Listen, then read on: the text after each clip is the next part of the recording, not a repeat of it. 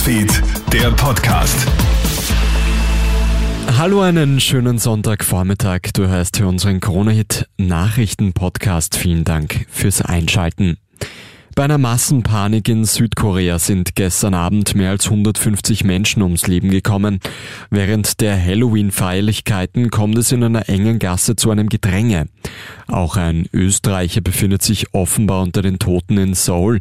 Davon berichtet heute früh das Außenministerium. Politikerinnen und Politiker weltweit reagieren mit Bestürzung, so etwa auch Außenminister Alexander Schallenberg oder US-Präsident Joe Biden. In Brasilien findet heute eine richtungsweisende Wahl statt. In der Stichwahl um das Präsidentenamt treffen heute der rechtsextreme Amtsinhaber Jair Bolsonaro und der linke Ex-Präsident Luiz Inácio Lula da Silva aufeinander. Lula hat die erste Runde am 2. Oktober gewonnen, allerdings mit deutlich geringerem Vorsprung als nach den Umfragen erwartet. Jetzt gilt das Rennen als offen.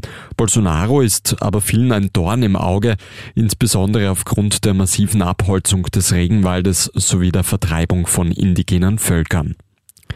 Inmitten der verschiedenen Krisen wie Ukraine-Krieg, Energiekrise und Inflation ist die Sommerzeit am heutigen Sonntag in Europa zu Ende gegangen. Um Punkt 3 Uhr in der Früh wurden die Zeiger um eine Stunde zurückgedreht. Wie es mit der Zeitumstellung in der EU weitergeht, ist weiterhin völlig unklar. Der Ball liegt nach wie vor beim EU-Ministerrat. Der hat über die Abschaffung der Zeitumstellung das letzte Mal im Juni 2019 beraten. Zuständig sind die Verkehrsminister Europas.